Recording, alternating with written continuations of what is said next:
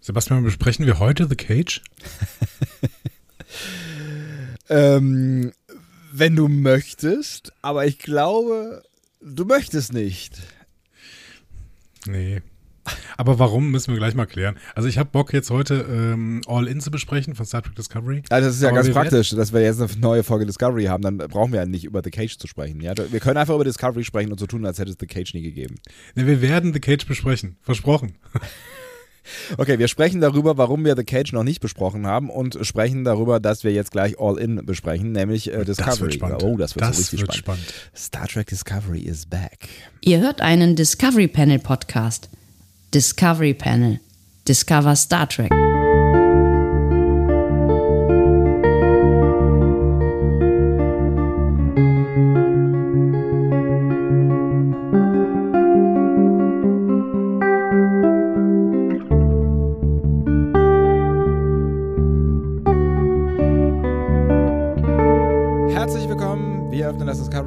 Passend zu einer Folge Discovery. Kann es schöner sein, ja? Das Discovery Panel zu einer Folge Discovery. Ist eine Star Trek-Serie übrigens, habe ich ja schon gesagt. Wir ähm, befinden uns in der zweiten äh, Halbzeitpause, wollte ich sagen. Wie heißt das? Halbstaffel. Halb Zweite Halbzeit, genau. Zweite- Anfang zweiter Halbzeit. Ohne, ohne Pause. Anfang zweiter Halbzeit, das ist die achte Folge, wenn ich mich nicht hart verzählt habe, der vierten Staffel und sie heißt All In, äh, alles nichts oder. Nee, alles oder nichts. Ja, alles nicht so, das ist auch vollkommen okay. Chaka Chaka auf dem Panel heute. Äh, Andreas Dom. Und Sebastian Sonntag. Schön, dass ihr auch mit dabei seid und schön, dass ihr uns noch kennt. Nach dieser langen Pause ist das ja nicht äh, ähm, äh, normal, als normal vorauszusehen, setzen. Wobei, so lange waren wir eigentlich gar nicht weg. Ne? Also ich, Aber wir haben so lange keinen Podcast aufgenommen, Ja. glaube ich, noch nie. Also, es fühlt sich, es fühlt sich so an, als hätten wir, hätten wir irgendwie im letzten Jahr das letzte Mal gepodcastet. Das ist natürlich totaler Quatsch, weil ich meine, letzte Woche ist ja noch sowas wie eine Art Podcast rausgekommen von uns, wenn auch ja, aber halt nicht als Podcast, das ja, ist das Problem. Und nicht, nicht, nicht hier in diesem äh, unserem Podcast zu Hause, ne? Ja, ja. ja. Hm. Also wenn ihr äh, uns letzte Woche nicht gehört habt, dann habt ihr auch nicht mitbekommen, warum wir überhaupt über The Cage reden. Ähm, das, das war nämlich bei Benjamin Stöwe im Raumschiff Eberswalde. Da haben wir äh, das Ende des Hörbuchs Der ewige Ort ähm, von Dave Gallenter besprochen. Mhm. Und dann haben wir, da haben wir leichtsinnige Ankündigungen am Schluss gemacht, glaube ich, ne? Genau, dass wir The Cage besprechen wollen. Wir wollen auch The Cage besprechen. Wir wollen, aber, oh, ähm, wir wollen sowas von The Cage besprechen. Äh, Also wir wollen das nicht nur, sondern wir ähm, dürfen das auch machen, weil wir uns irgendwann überlegt haben, dass wir käuflich sein wollen. genau, das ist aber jetzt vorbei. Aber aus, aus rein praktischen Gründen. Aus rein praktischen Gründen. Also News aus dem Discovery Panel Maschinenraum. Ähm, es gibt, ja. ja, also es gab diese, diesen Rang des ähm, Badmirals Ja. und es gibt den Rang des Ehrenbadmirals. Beide sind käufbare Ränge bei patreon.com. Ja. Ähm, äh, slash Discovery Panel. Gu- Guckt doch da mal rein, äh, da gibt es ganz viele tolle Sachen zu entdecken, vor allen Dingen äh, Möglichkeiten, uns Geld zu geben. Ja. Und diese beiden Ränge, äh, Badmiral und äh, Ehrenbadmiral, gibt es immer noch, aber sie sind nicht mehr damit verbunden, dass man sich eine Episode bei uns wünschen kann. Zumindest vorübergehend. Mm, Das hat äh, damit zu tun, dass Star Trek äh, äh, gerade in eine Hochphase einsteigen möchte. Ja, also ihr habt das mitbekommen, wenn ihr eine unserer letzten Newsfolgen gesehen habt, äh, gesehen vor allen Dingen. Guck mal, ein- einmal so ein Videocast gemacht, schon kann ich nicht mehr Du Podcast. sprichst Ja. von, von, von Sehen immer. Ja. Hm. Äh, wir, haben, wir haben ja zwei Newsfolgen gemacht direkt aufeinander. Die eine war falsch, die andere war richtig, mehr oder weniger. Es überlebt sich ja immer schneller, als man denkt. Äh, und ähm, ihr werdet es mitbekommen haben, es gibt, geht jetzt in die Star Trek-Offensive. Wir werden ungefähr äh, 150 Star Trek-Serien äh, in den nächsten sechs Monaten äh, am Stück sehen und davon auch ähm, mindestens zehn parallel. So ungefähr fühlt es sich an. Äh, und deswegen haben wir einfach keine Zeit gerade. Wir haben einfach keine Zeit, um ähm, Auftragsarbeiten äh, zu erledigen, was nicht heißt, dass alte Auftragsarbeiten nicht noch abgearbeitet werden. Genau, also wir werden The Cage besprechen. Ähm, ich bin auch schon tief in dieser Vorbereitung drin, aber diese Vorbereitung braucht ein bisschen mehr Zeit, denn The Cage ist halt die allererste Episode. Sowas wie Star Trek, wir werden darauf eingehen, wenn wir diese Folge besprechen, ähm, die jemals gelaufen ist. Und ähm, Nicht so gut angekommen ist im Übrigen, ne? Also es ist äh? Nicht so gut angekommen und wir werden auch besprechen, warum Mhm. und wir werden besprechen, was denn da alles in diesem Vorfeld entstanden ist. Und das ist halt sehr, sehr viel äh, Zeugs, weil da haben sich Historiker mit beschäftigt und das alles irgendwo ins Internet gekippt. gekippt. Und ähm, das muss ja auch wieder, das muss ja auch wiedergegeben werden in ähm, zusammengeschränkter Form. Denn ansonsten machen wir eine 5-Stunden-Episode. Das will ja wirklich niemand. Das will niemand, auf gar keinen Fall. Ähm, Und das werden wir äh, quasi so ein bisschen als Vorbereitung auf das in den nächsten Wochen tun, was uns dann bald erwarten wird, nämlich Anfang März äh, und euch auch. Ähm, dann Nee, Nein? nein. Was? Wir werden das vorbereit, vorbereitend machen auf das, was uns, glaube ich, Ende Mai oder Anfang Juni erwartet, nämlich äh, Strange New Worlds. Achso, ich wollte das eigentlich rein praktikabel sagen, weil ich, ich sagte, wir, wir, also rein inhaltlich hast du da natürlich recht, ne? Ja. aber rein ähm, organisatorisch äh, wird es ja dann im März soweit sein, dass so, wir ja. die große Ehre haben, zwei Folgen pro Woche besprechen zu dürfen, weil dann immer noch Discovery läuft, die vierte Staffel, das, worüber wir gleich sprechen werden, ja. Ähm, die sind dann noch nicht fertig, aber äh, Star Trek PK startet zeitgleich, ja, ähm, zumindest für ein paar Folgen und ähm, wir Für drei. Müssen uns überlegen, wie wir das dann irgendwie hinbekommen. Und im Moment ist der Plan, dass wir dann auch zwei, äh, zumindest für diese drei Wochen, zwei Folgen pro Woche veröffentlichen. Und uns da, um uns darauf einzustimmen, machen wir dann eben jetzt halt irgendwann in den nächsten äh, Wochen auch nochmal eben kurz The Cage. Ich verstehe übrigens immer noch nicht, warum die das machen. Das muss mit diesem Rechte-Chaos zu tun haben, dass die ihre Rechte überall hin verkauft haben und jetzt gleichzeitig das irgendwie alles äh, zusammenziehen möchten. Ja, vielleicht, Das ist- vielleicht, vielleicht ist es ja doch noch, also vielleicht kommt ja doch, also hat, hat da nicht irgendwer irgendwann irgendwo irgendwas geschrieben von wegen, es gibt irgendwie, äh, es rumort nochmal bei Paramount Plus, vielleicht, vielleicht kommen die ja doch im, im, im März schon raus, obwohl das ist, ja, nee, das kommt ja auf Prime, ne, also es kommt wahrscheinlich auch auf Nee, Prime, genau. ne? PK kommt definitiv auf Prime. Ja. Ich würde jetzt mittlerweile damit rechnen, aber das haben wir in der Newsfolge ja schon besprochen, dass ähm, Paramount Plus mit Strange New Worlds international startet. Mhm. Äh, das wäre im Mai oder Anfang Juni oder was. Ähm, mal sehen. Mal, Mal sehen. Ähm, auf jeden Fall habe ich keine Lust mehr auf dieses ständige Hin und Her und äh, Rechte überlagern sich und vier Wochen lang zwei Episoden pro Woche.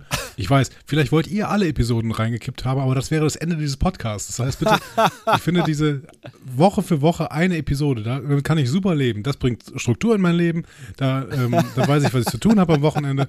Aber jetzt irgendwie zwei Episoden, das wird, das wird ähm, Es wird Hanebüchen, möchte ich, möchte ja, ich sagen. Es wird grenzwertig. Aber ich meine, es ist ja nicht so, als hätten wir es auch geschafft, äh, über längere Strecken hinweg äh, eine Episode pro Tag zu produzieren. Aber ähm, das ist ja was anderes. Das soll ja Substanz etwas weniger haben. Vorbereitung. Genau, es soll ja Substanz haben, irgendwie ein Stück Vor weit. allen Dingen irgendwann die, das Finale von Picard, zweite Staffel und der, äh, des, der Serienauftakt zu Strange New Worlds am selben Tag. Das verstehe ich nun überhaupt nicht.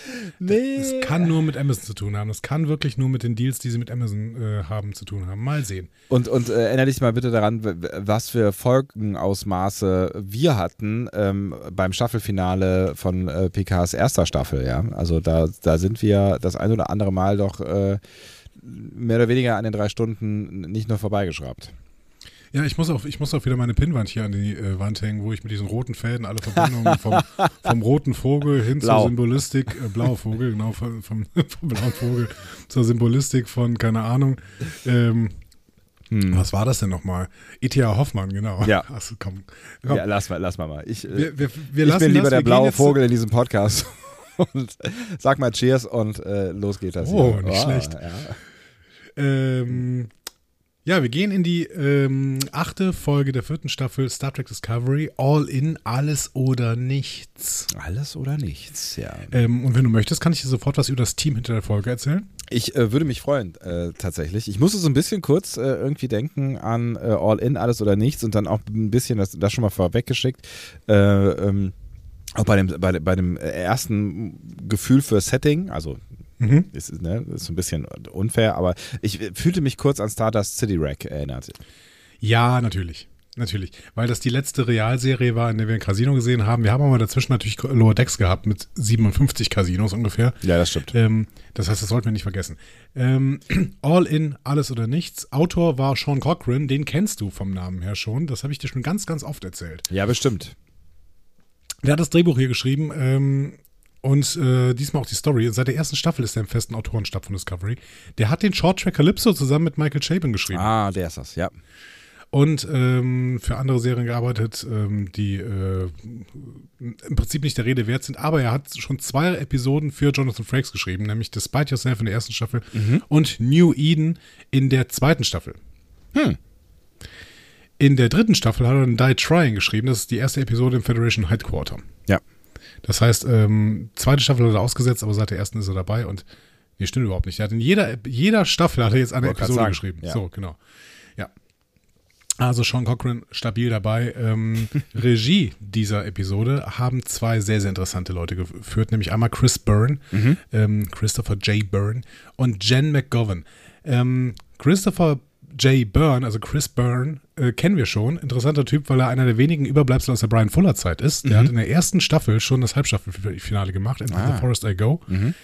Ähm, und äh, ich habe dir auch schon ein bisschen was über den erzählt, weil der Second Unit Director war. Ah, ja. Erinnerst du dich? Ich erinnere mich auf jeden Fall daran, dass wir über äh, die Second Unit gesprochen haben, ja. Genau. Hat auch in dieser ähm, Staffel schon eine Folge gemacht. Ich weiß gerade überhaupt nicht welche. Ähm, Moment, das kann ich aber kurz rausfinden. Gar kein Problem. Nimm dir die Zeit, die du brauchst. Ge- Ja. Ich überbrücke das mit. Äh, Choose to live. Okay. Das ging schnell. Ja. Ich überbrücke das mit nichts. Choose to live hat er geschrieben.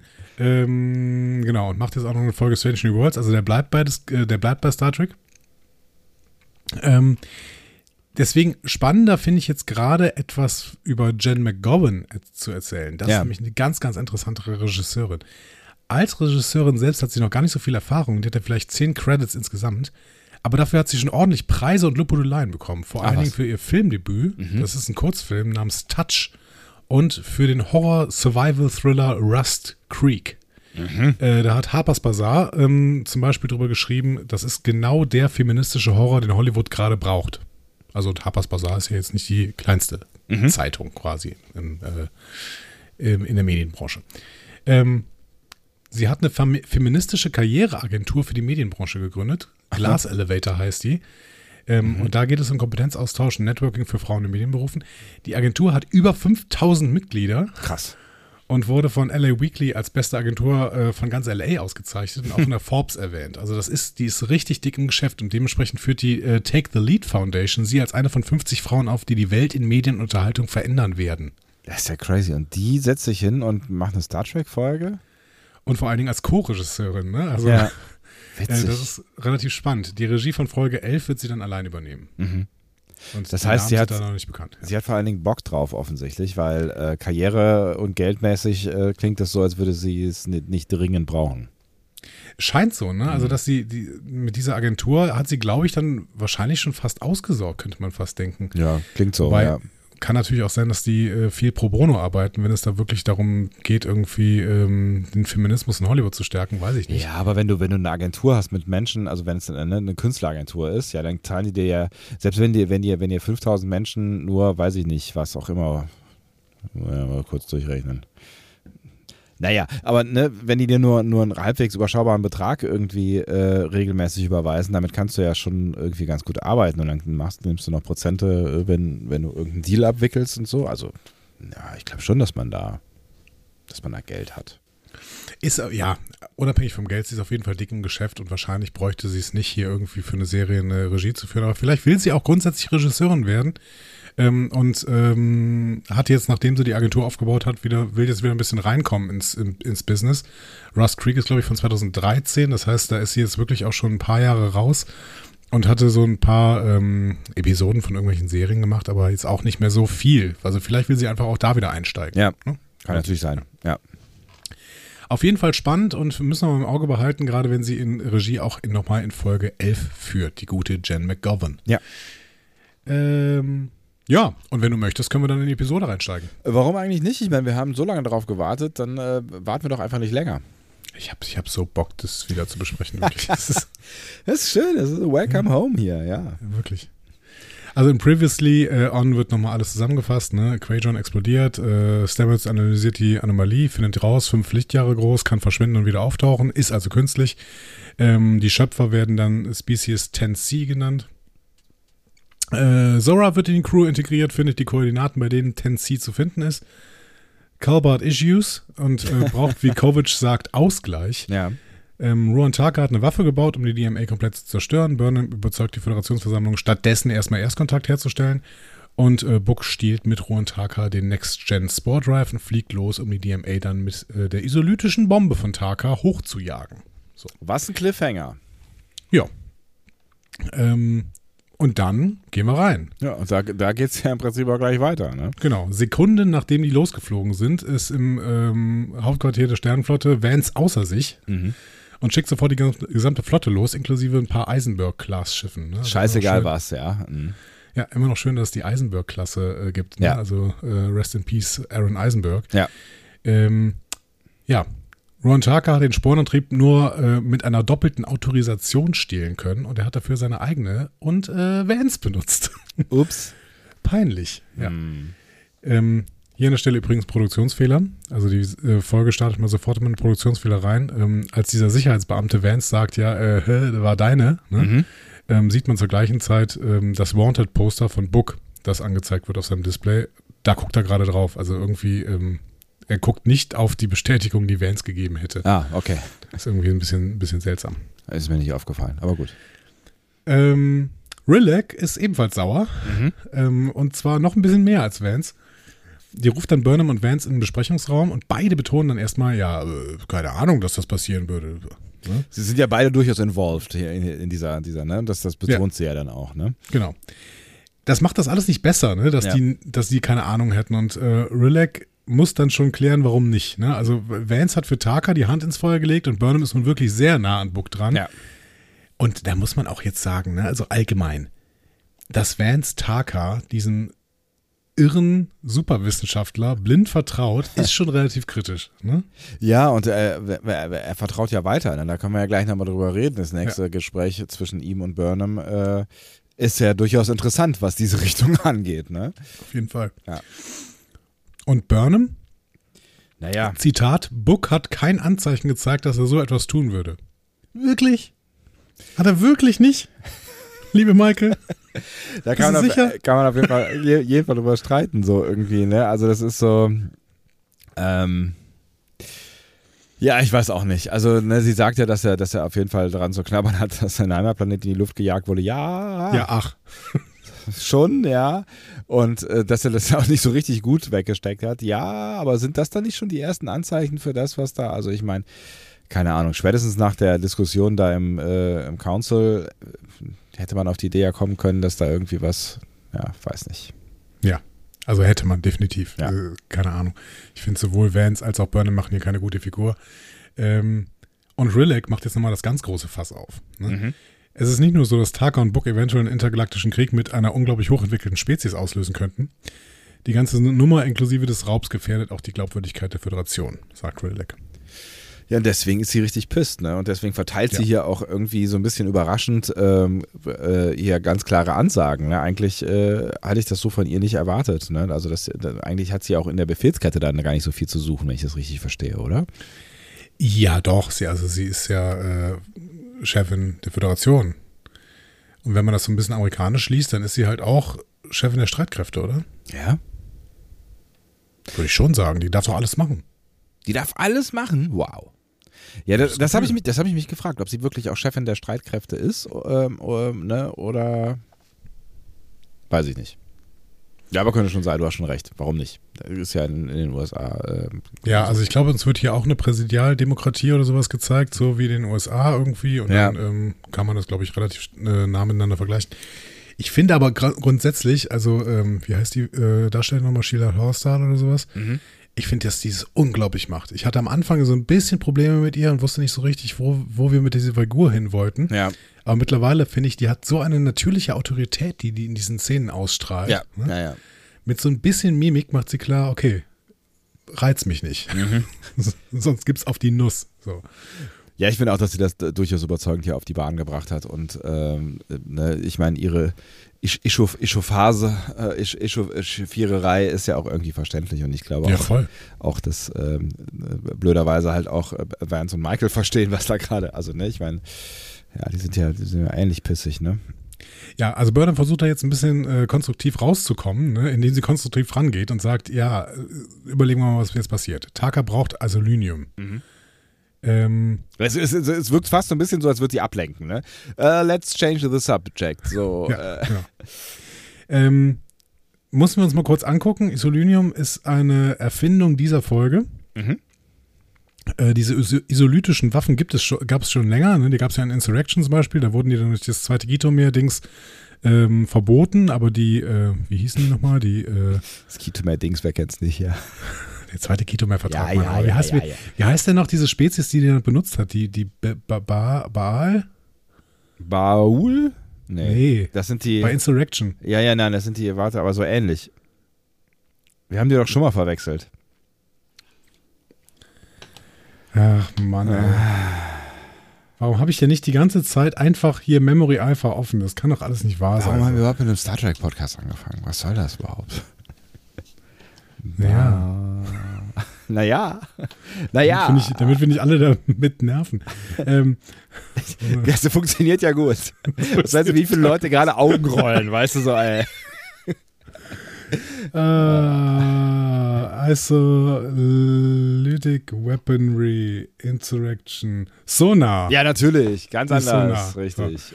Die Sonar haben die Dinger benutzt, obwohl sie verboten waren, ja. Genau. Ähm, ja, genau. Offensichtlich ähm, scheint dieses Kitomer-Abkommen noch zu gelten. Die sind nämlich offensichtlich immer noch verboten. Man kann Isolynium deswegen nur auf dem Schwarzmarkt kaufen.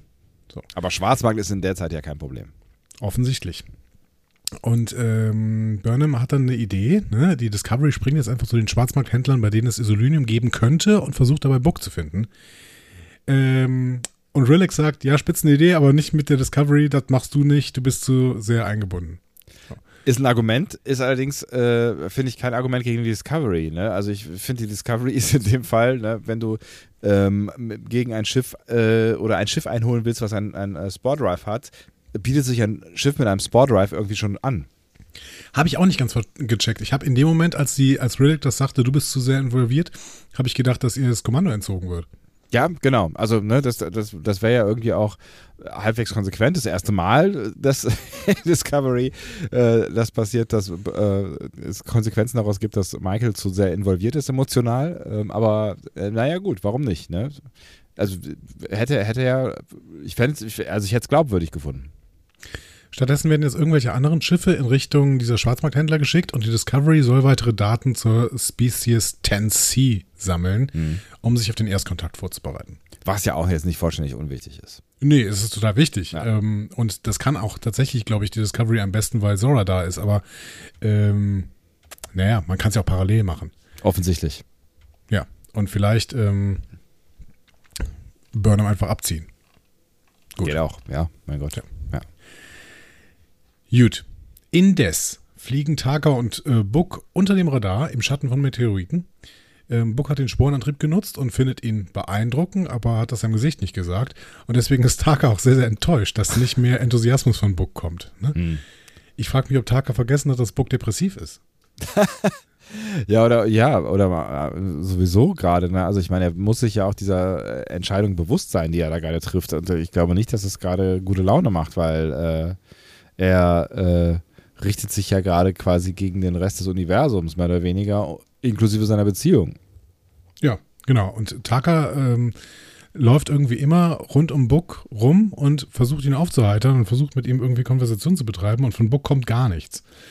Und Taka wundert sich. Das, Ich frage mich mal, warum Taka sich wundert. Ja, das habe ich auch gewundert. Buck wird von Burnham gerufen.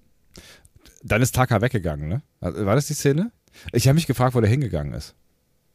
Der geht nur in den Hintergrund, glaube ich.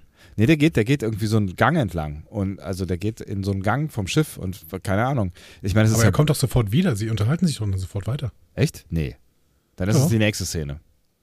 Der geht irgendwann raus und ich habe mich gefragt, wo, wo der eigentlich hingeht und ob Buck sich nicht fragen sollte, so von wegen, hey, wo gehst du denn eigentlich hin? Das ist mein Schiff. Äh, so. Vielleicht hat er ein Zimmer. Oder geht er pinkeln? Vielleicht. Aber in dieser Szene bleibt er die ganze Zeit da. Da wird Buck nämlich von Burnham gerufen und Taka sagt noch, ah, sie ruft dich wieder. Ähm, Stimmt, Buck ja, geht ja, aber ja genau. nicht ran. Ja. Und dann empfangen sie ihre Steckbriefe auf der intergalaktischen Watchlist der Föderation. Ja. Finde ich auch schön, dass es das gibt.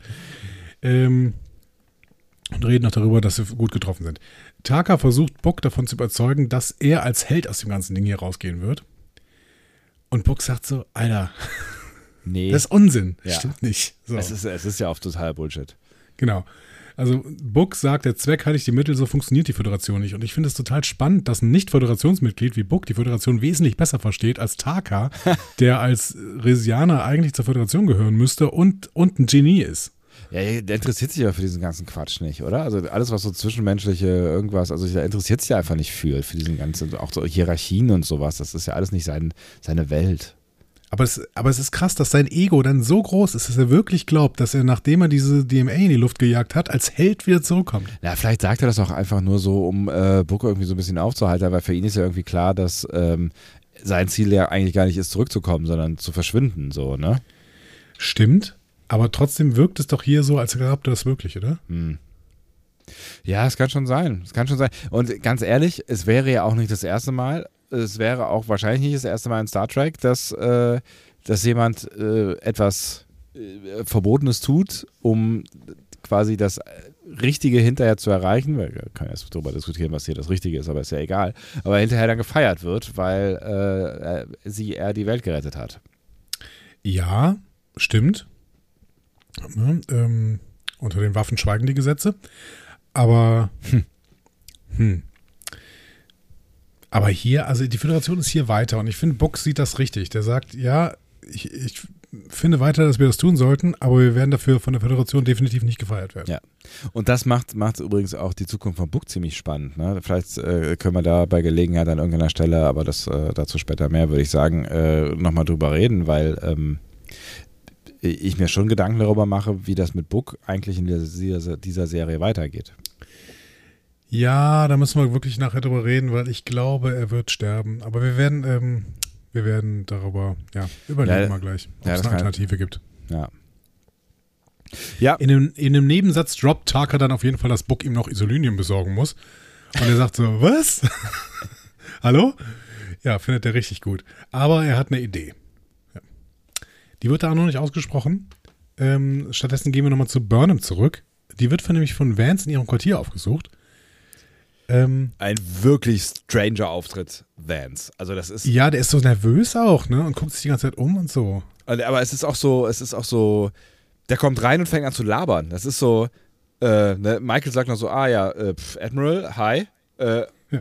Und dann fängt er an zu labern, so, ah, ich, äh, bla bla bla, meine Familie und ah, ist alles ziemlich blöd gelaufen, so, als, als, keine Ahnung, als wäre wär Michael Consular oder so. Also er gibt ihr erstmal den Auftrag, eben doch nach Burke zu suchen. Ne? Ja. Macht sich Vorwürfe, dass er Ron Tucker offensichtlich falsch eingeschätzt hat. Ne? Zweifelt aber auch weiterhin daran, weil er glaubt, dass er irgendwas verpasst. Ja, also er, er hält ja offensichtlich sehr, sehr viel von ihm. Ne? Also er ist ja, es, es fühlte sich fast an, so an, als wäre er ein richtiger Fanboy so, ne? von, von ihm und seinen Fähigkeiten. Und das, wahrscheinlich kann man das auch sein, wenn man, äh, ne, wenn man sieht, was er, was er so schafft oder geschaffen hat. Ne? Das habe ich mir auch gedacht und das habe ich nachher nochmal, ich, ich, ich feiere diese Figur Ron Taka so, weil ähm, der ist ein offensichtlicher Bösewicht. Ähm, aber er scheint echt einen Grund zu haben. Und ich finde, das wird nachher nochmal klar, wenn er mit Ovo spricht irgendwie. Ne? Mhm. Und hier, finde ich, wird es auch schon wieder angespielt. Also Vance ist totaler Fanboy von Ron Tucker und ja. das muss auch einen Grund haben. Und wir lieben Vance. er ist unser Admiral. So, und irgendwie, keine Ahnung er, er hat ja auch nicht so ein schlechtes, äh, keine Ahnung, so ein schlechtes Einschätzung, so eine schlechte Einschätzungsgabe oder so, oder? Ja, also hier, Einschätzungsgabe nennt man das so. Menschen, Menschengespür, ne, ist auch scheiße, ne? Einfühlungs, nee, Gespür. Mensch, irgendwas mit Menschen, Menschenkenntnis. Keine so Menschen, Menschenkenntnis. Menschenkenntnis ist ein schönes Wort. Oder, oder ja. Humanoidenkenntnis an dieser Stelle. Ja. Ähm, ja, also ich finde das spannend Ne, dass Vance hier auch noch sagt, ja, irgendwas verpasse ich hier, irgendwas ist mit, also der hat irgendwas noch im, da, da ist irgendwas noch im Busch bei mhm. Ruan Tucker. Ja. Und da hat er recht. Er hat ja völlig recht und ich glaube auch, dass wir noch nicht so ganz hundertprozentig äh, ne, erfasst haben, was da genau im Busch ist. Ja, da bin ich auch total gespannt. Das finde ich, also ja, wir werden am Ende dieser Folge mal über diese verschiedenen Fässer reden, die spätestens diese Folge, eigentlich auch die Folgen vorher schon aufgemacht haben, aber ja. spätestens nach dieser Folge sind Fässer so offen, dass man quasi schon halb reinlugen kann, aber noch nicht alles sieht. Ja. Ähm, die Begründung, dass Burnham jetzt doch los soll, ist aber eine andere. Er will seine Familie nämlich nicht wieder verlieren, weil Rowan Tarker einen intergalaktischen Krieg anzettelt und seine Familie dann versteckt werden muss. Finde ich eine ehrliche Begründung. Finde ich aber eine sehr interessante Begründung. Ja, auf jeden Fall. Ne, das ist ja, es ist ja ein sehr privates Privatgespräch, was die beiden ja. da führen. Also was eigentlich nur Vance führt. Also Michael hat ja kaum Anteil an diesem Gespräch. Ähm, also ich, es ist schon bemerkenswert, wie sich diese, diese Beziehung dieser beiden äh, entwickelt hat, ne, wenn man so an die Staffel 3 denkt irgendwie. Ähm, und mittlerweile scheinen die wirklich Vertraute zu sein. Äh, sonst könnte der solche Sachen ja nicht sagen. Ja, oder es will, diese Szene will uns zeigen, dass Vance mit dem Rücken zur Wand steht.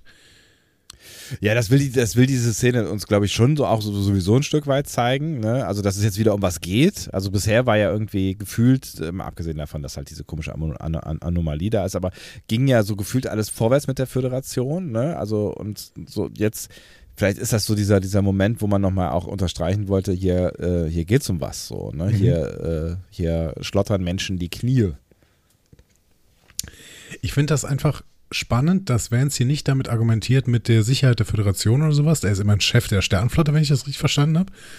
Ähm, sondern er argumentiert mit seiner Familie. Ja. Also das finde ich einfach ähm, menschlich. Ja. Ja, menschlich, genau. Es ist total menschlich. So, Aber es ist natürlich auch einfacher zu greifen. Ne? Also auch für uns äh, Zuschauerinnen und Zuschauer ist es natürlich einfacher zu begreifen. Ähm, ne? Also es ist, ähm, er, er, setzt damit eine Emotion, die man äh, im besten Falle nachvollziehen kann, weil wir alle in, äh, aus Familien kommen oder in Familien leben oder wie auch immer.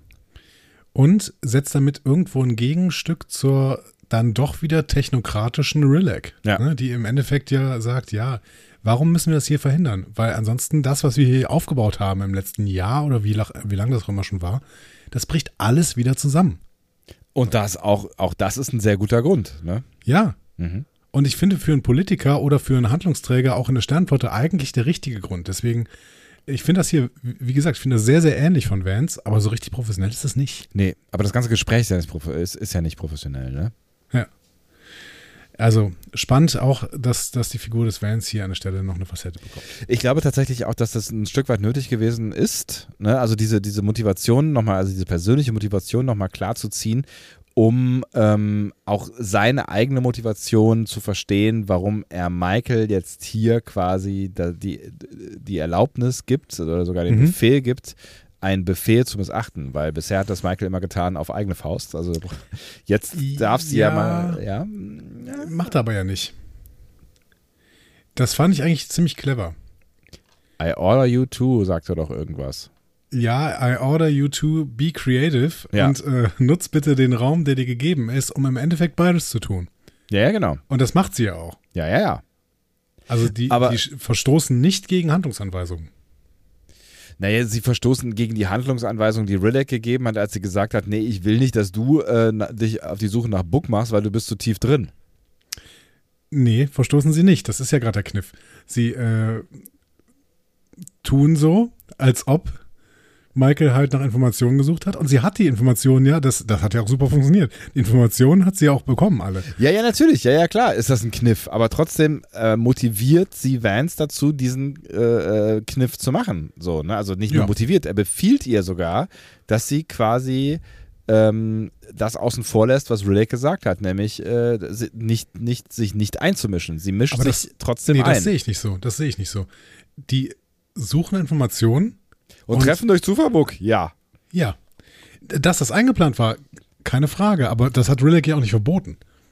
Rick hat nur gesagt, die sollen halt nach den Informationen suchen und ähm, die Schwarzmarkthändler sucht jemand anders aus. Aber wenn die halt zufällig bei diesen Schwarzmarkthändlern Informationen finden, so wollen sie es ja aussehen lassen. Dass da alle drüber Bescheid wissen, dass es natürlich kein Zufall war, geschenkt, aber im Endeffekt nutzen sie eine Grauzone.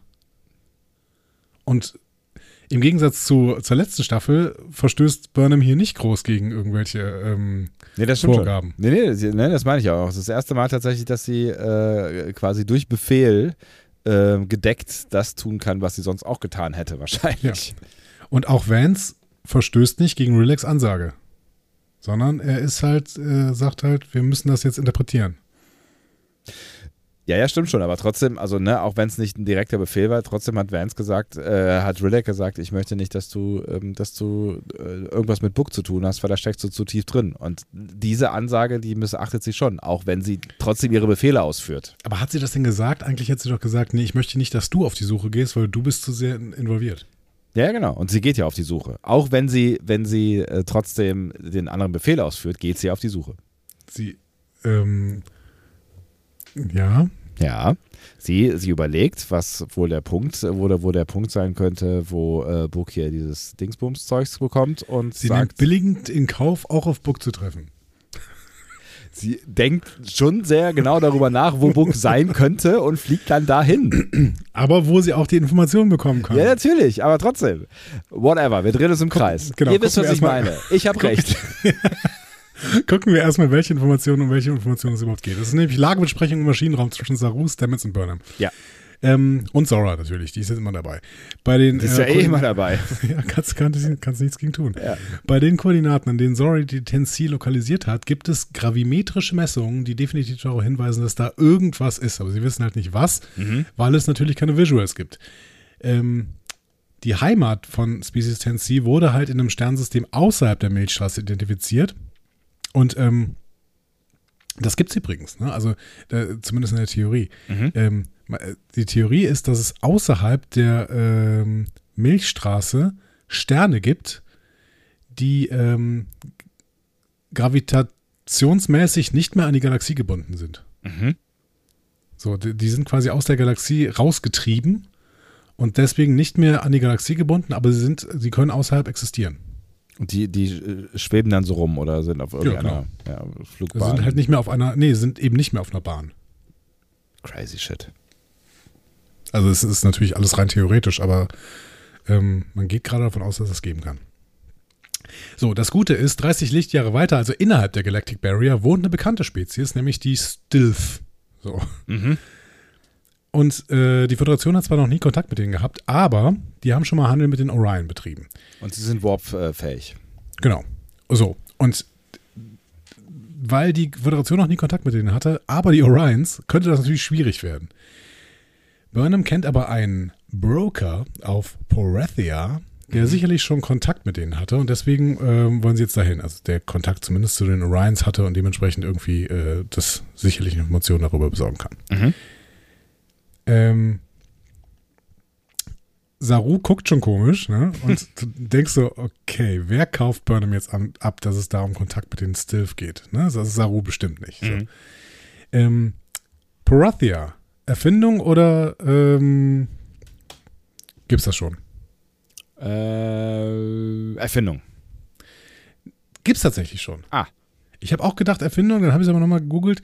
Ähm, das ist erste Staffel Discovery. Ach, Da haben die ISS Discovery und die USS Discovery in der ersten Staffel die Plätze getauscht. aha.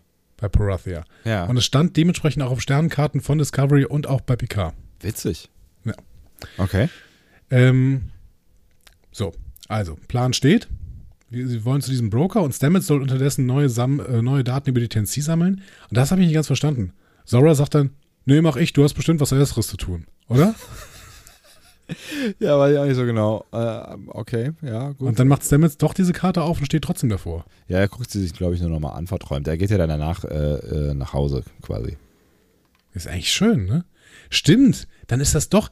Ich habe eben, ich habe, äh, ich werde später nochmal sagen, diese Behandlung kam für mich irgendwie aus der Kalten. Mhm. Aber eigentlich stimmt das. Eigentlich schickt Zora ihn nach Hause, sodass er dann mit äh, Kalber reden kann. Ja. Dann ist Zora vielleicht.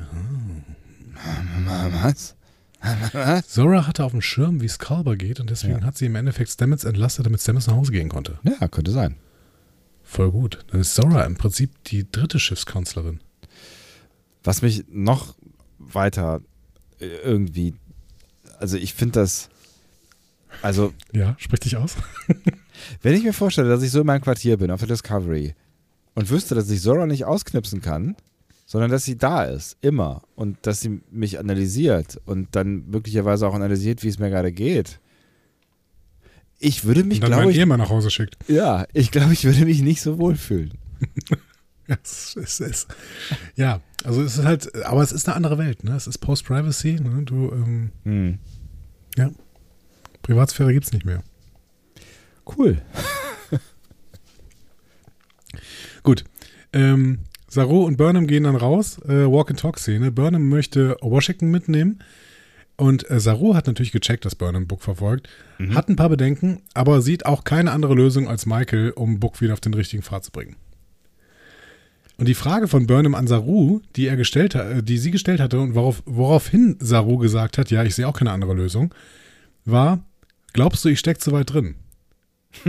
und ehrlich gesagt, die Antwort hätte nicht sein sollen, ähm, ja, du bist schon sehr, sehr involviert, aber ich sehe keine andere Lösung, sondern die Antwort hätte sein müssen, natürlich. Ja, ja, klar. Ich meine, natürlich kannst du natürlich, äh, natürlich, natürlich, ne? Also auch bei Geiselnahmen oder was auch immer werden irgendwann Verwandte angekarrt oder sowas. Ne? Also ich meine, natürlich kannst du sagen, irgendwie, der, wenn jemand Einfluss auf äh, auf Book hat, dann sind es die, die paar Menschen, die ihm geblieben sind, die wirklich nah an ihm dran sind. Aber ich meine, ähm, ja, schon bei der bei der Council-Nummer, Council-Nummer hat sie, er sich ja von ihr schon sehr deutlich abgewendet. Ja. Deswegen wäre ich da auch vorsichtig skeptisch, aber naja, man kann natürlich sagen, es ist halt ein Versuch wert. Also wenn, wenn sie nicht überzeugen kann, wer dann so, ne? Naja, aber was ist denn, wenn Book mit Gewalt aufgehalten werden muss? Das macht sie nicht. Nee, also darüber müssen wir sowieso noch sprechen. Hier, keine Jurisdiktion, bla. Da müssen wir irgendwann noch drüber sprechen, über diese Kon Konstellation hier.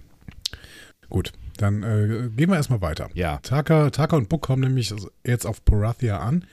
Äh, ein Planet, der optisch fast ausschließlich aus Ozean besteht. Und deswegen ist es auch nicht verwunderlich, dass ihr Ziel ein Kahn ist. Nämlich ähm, Hasmazeros Karma Barge. Ich habe in dem Moment gedacht, total doof, dass wir das Ding nicht von außen sehen. Ja. Äh, aber gut, sehen wir ja später von außen. Ja. Die beiden beamen auf jeden Fall erstmal runter. Und die Karma Barge ist eine Art äh, großes Quarks, könnte man sagen. Ja. Es ist, glaube ich, eine günstige Folge gewesen, ne? Äh, ich glaube nicht. Naja, gut, sie mussten diese Bar äh, äh, einrichten, ne? aber es, ist, es spielt ja eigentlich alles an einem, an einem, an einem Set, mehr oder weniger, bis auf äh, den Ja, Anfang aber diese Bar, dieses Set mussten ja erstmal bauen. Ja, das stimmt, das ist ein Problem. Und ähm, Hasmazero selbst, ähm, wie kann man ihn beschreiben? Ist ein Gambler, ein Ganove, er Ja. ist ein Quark. Eigentlich ist er ein Quark. Ja, aber mit ein bisschen, also mit ein bisschen weniger ähm, Charme und ein bisschen weniger Witz. Aber er hat Charme und er hat Witz. Oh, Witz. Also er begrüßt dann erstmal Glowworm, Ja. ähm, also den, den, das Glühwürmchen Book, ähm, und bietet ihm sofort einen Handel mit Divorce-Scanners an. Äh, die kennen wir auch schon, die kennen wir aus der Episode Counterpart von Voyager. Mhm. Sind von den Devor, die kennen wir eben aus dem Delta-Quadranten. Die Scanner können Telepathen identifizieren, zumindest in Voyager. Ah. Ähm, offensichtlich können sie auch Wechselbälge in äh, Kraftfeldern fangen. Das können sie in Voyager noch nicht. ähm, Ron Tucker findet die Scanner aber erstmal schrottig und meinte, die können noch nicht mal, äh, was ist es, ein Betasoiden ähm, identifizieren oder Mhm. sowas. Ne? Ja. Ähm, Er verhält sich ja jetzt nicht so ganz. Äh, äh, er, er wurde ja als Shadow vorgestellt und äh, er ist ein relativ lauter Shadow. Ja, leider, genau. Also ich hätte mich äh, die ganze Zeit für den geschämt. Ähm, wir sehen übrigens in dieser Bar unglaublich viele ähm, Außerirdische, die wir ähm, schon mal gesehen haben. Der Wechselbalg, da kommen wir später nochmal drauf was zu sagen. Ähm, der ist aber vorübergehend, vor allen Dingen am Anfang, ist er ein Sindhi-Insektoid. Und neben dem Sindhi, ähm, sie ist halt Menschen, Mhm. Ferengi hast du gesehen, ne? Cardassianer, Ja. ne? finde ich immer noch interessant, ähm, dass es die da gibt. Äh, ich würde gerne wieder auf Cardassia sein irgendwann. Das ja, Andorianer, äh, Andorianer, Telleriten. Stranger, Stranger, aber egal, ja. Was ist strange? Möchtest du was darüber sagen? Nein, ich, ich bin, bin mir nicht sicher, wer gerne mal äh, auf Cardassia sein möchte. So. Also irgendwie ist Cardassia der letzte Ort, wo ich gerne sein möchte. Findest du? So schlimm finde ich den Planeten nicht. Da Ja, ich aber da sind- da in, auf Ferengina. Aber ja, gut, aber bei denen weißt du, die sind halt irgendwie, die sind halt berechenbar evil. So, ne? Und die Cardassianer sind schon irgendwie, das ist jetzt irgendwie nicht das sympathischste aller Völker. Ich möchte jetzt nicht generalisieren, das ist immer unfair, aber ähm, Die sind ein bisschen fas faschistoid, aber die haben zum Beispiel irgendeine Ethik oder sowas. Die Ferengi sind kaum nachvollziehbar. ja, die brauchen keine Ethik, weil äh, Money Talks. Hm. Ähm, gut. Wir wollten jetzt keine politischen Vergleiche hier ziehen. Ähm, Auf gar keinen Fall. Has, so, Has Miseros ist auf jeden Fall ähm, jemand, der ein Sprichwort für jede Situation hat, ne, Mhm. könnte man sagen. Ja. ne? Ich habe die Sprichwörter dieser ähm, Episode mal ein bisschen rausgeschrieben, weil das schon fast ein bisschen Lower Decks ähm, Qualität hat, diese Anspielung, die er da die ganze Zeit setzt. Mhm. Ich fange mal an. Aber Ja. du kannst auch sagen, dass das irgendwie Unsinn ist. Ne? Aber ich, ich fange mal an. Ähm, ich habe gehört, wir haben Gäste der Sternenflotte, sagt er später zu ähm, Burnham und äh, Obo. Ja. Also musste ich wie eine Spinnenkuh huschen, um sie willkommen zu heißen. Ich habe gedacht, das ist eine Anspielung an den ähm, an die erste Folge von Lower Decks. Spinnenkuh? Ja, wir hatten da so eine riesige Spinne, die die Leute gemolken haben, um Ah, Milch zu stimmt. trinken. Stimmt. Ne? Also könnte zumindest eine Anspielung in Lower Decks gewesen sein. Ja, könnte. Ja. Nicht verstanden habe ich, ich habe dich vermisst wie eine kardassianische, wie ein kardassianer Torte. Mhm. Weiß ich auch nicht so genau. Haben wir jemals einen kardassianer Torte essen sehen? Ich glaube nicht, oder? Ich weiß nicht. Was, was, was, was äh, essen denn Be Begier und Garak? Keine Torte, glaube Okay. ich. Hm. Ähm, wir gehen weiter. Hm. Es ist wahr, was die Elasier sagen, gib einem Mann einen Tobak und dir wird warm in der Wüste. What? Ja, sagt er. Keine Ahnung. Also die Elasier sind auf jeden Fall die Nachfahren von Elan von Troyes. Das ist eine, ähm, äh, das ist eine Herrscherin von einem Planeten, keine Ahnung. Unglaublich schlechte Episode der dritten Staffel TOS. Okay. Kaum nachvollziehbar, diese Episode. Guckt sie euch nicht an. Guckt sie auf gar keinen Fall. So. Guck lieber The Cage. Ja, okay. Hm, ja. Ähm, was zum Catapod und Kellerman Sherry geht hier vor? Ein Catapod ist ein bajoranischer Pilz ähm, und der kommt in DS9 ständig vor, irgendwie Mhm. mit irgendwelchen, äh, in irgendwelchen Lebensmitteln. Und Data hat man Kellerman Sherry äh, bestellt in, äh, in Theory. Mhm. Ist ein, äh, was, ein Cocktail oder was? Das ist halt ein Sherry, keine Ahnung. Ah. Nicht. ja. Hm. Ich weiß auch nicht, wie die beiden zusammenhängen, Catapod und der Kellerman Sherry, aber gut. Ähm, während ihr zwei wie Klingonen in einer Disco rumstolziert, ähm, bla bla bla bla bla. Klingonen, Klingonen in der Disco? Hm? Keine Ahnung. Wir haben auch lange keinen Klingonen mehr gesehen. Ich möchte immer noch Klingonen sehen, diese Staffel. Eigentlich noch gar nicht. Wir haben ja gar keine Klingonen gesehen. Und äh, einer, der dir bestimmt auch aufgefallen ist, ist ähm, beim Pokern der Spruch, ne? Mhm. Wenn du dich wie ein Amos benimmst, äh, wirst du äh, in den Ozean geschmissen. Mit Dings an den Füßen. Mit Steinen an den Füßen oder so. Ja, ja, also mir ist ja, also ja, ich, ich erinnere mich auf jeden Fall da, daran, was, war, wo, wo, wo, was ist der Bezug? Wen habe ich verpasst? Amos? Armes? Amos ist der Müllsack aus Skin of Evil, der Tascha ja aus keinem anderen Grund ermordet hat, als er das konnte. ja, natürlich. Und der deswegen Ja, äh, gehasst ja. wird von allen. Deswegen äh, mobben die Lower Decks Leute den auch irgendwann. Ja. Den Amos. Ja, ja, ja, ja, ja, ja, ja. Der kann sich einfach nicht benehmen, der Amos. Ja, wenn er einmal arm bist. Oh, oh Gott. Ähm. Was sagst du über diese Figur, Hasme Zero? Ich finde den schon ganz spannend. Also, ähm, es ist, es ist so ein bisschen die Frage, äh, wie, also wie nachvollziehbar er ist am Ende. Also, es ist eher so eine Entertainment-Figur. Ne? Also, ich Ja. finde, er äh, stößt jetzt nicht unbedingt oder wirkt jetzt nicht so, so, so krass ähm, beängstigend, wie er auch hätte sein können, dafür, Mhm. dass er halt irgendwie so ein Unterweltboss irgendwie ist. Ne? Er ist eher so ein, weiß ich nicht, er hat schon, er hat schon einen Entertainment-Faktor. Also auch als er Book da ähm, über den Tisch zieht quasi oder beziehungsweise äh, ne, nicht auf das eingeht, was er eigentlich von ihm will. Ähm, also ich, ich finde, er ist, er ist nicht wirklich beängstigend ähm, in, in dieser Rolle, was er auch hätte sein können. Aber nein, ich fand, ihn- ich fand, ne, ich habe ich hab geschmunzelt über diese Figur, durchaus. Meinst du, wir sehen ihn wieder? Also wenn ja, dann nicht äh, groß, glaube ich. Weil in Picard wäre er am Ende der Episode erschossen worden. Wie bei Jason. Stimmt. du meinst, das ist ein Indikator dafür, sie haben ihn leben lassen, er kommt wieder. ja, wer weiß. Also er ist auf jeden Fall eine charismatische äh, Figur, so, ne? Also, ne? Was ich total spannend finde, ist, weil ich ja gerade äh, immer wieder Marvel-Filme gucken muss. Ne? ja. Ähm, ich finde es total spannend, dass die hier quasi kaum mit CGI arbeiten. Der hätte ja auch irgendwie CGI verändert sein können. Stattdessen haben die eine unglaublich aufwendige Maske dahin gebastelt, die Stimmt, der die ja. ganze Zeit um sie äh, mitträgt. Ja, So. ja. Finde ich, finde ich eine spannende Entscheidung. Also es hat mir irgendwie ganz gut gefallen. Ich mag es, wenn die mit Masken arbeiten. Ja, es ist wirklich so ein bisschen oldschool, ne? Also es war Ja. so ein bisschen, ähm, ja, also äh, genau. Ich fühlte mich auch so ein bisschen zurückversetzt in, äh, äh, in der DS9-Ära irgendwie. Ja, oder leider auch ein bisschen noch Star Wars irgendwie. Ich finde, äh, Ja. so so äh, obskure Etablissements, das genau, das können, das können Star Wars einfach, das hat Star Wars einfach schon öfter gemacht. Ja. So. Das stimmt. Ja, Hess Mazzaro fragt dann ähm, Book auch nach Michael, ne? Und Book bügelt die Frage relativ ab und fragt äh, Hess stattdessen nach dem Isolynium. Ja. Und dann sagt er, ja, dann gib mir mal Kohle, ne? Mhm. ähm, und da sagt er, das reicht noch nicht. Und äh, Taka bietet nur noch mehr an, wenn das Isolynium denn nicht gestreckt ist.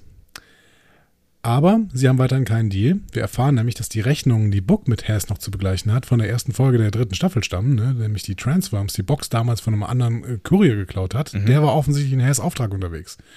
Und deswegen äh, sackt sich Hess alle Kohle ein und Book und Taka werden fast rausgeschmissen. Aber dann hat Book noch eine Idee. Er sagt nämlich, ja, gut, wenn wir mit, dem, mit der Kohle nicht weiterkommen, dann biete ich dir jetzt an, Betrüger an deinem Kartentisch zu erwischen. Und das wiederum scheint für Hess interessant zu sein, weil da offensichtlich mehrere Betrüger unterwegs sind. Ja, äh, ja. Ja? Nein, ich, ich, ich, ich, ich, ja, ich meine, klar, es ist, ist ganz praktisch, äh, dass, dass man so einen Book hat, der sich irgendwie so ein bisschen in andere hineinversetzen kann, aber kann der Scanner das nicht auch, den er da rumliegen hat? Ja, offensichtlich nicht. Zumindest nach Takas Urteil.